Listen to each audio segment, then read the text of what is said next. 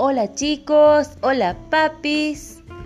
Como estamos cerca de una fecha muy importante que es el 17 de agosto, esta semana los invito a recordar al padre de la patria, don José de San Martín.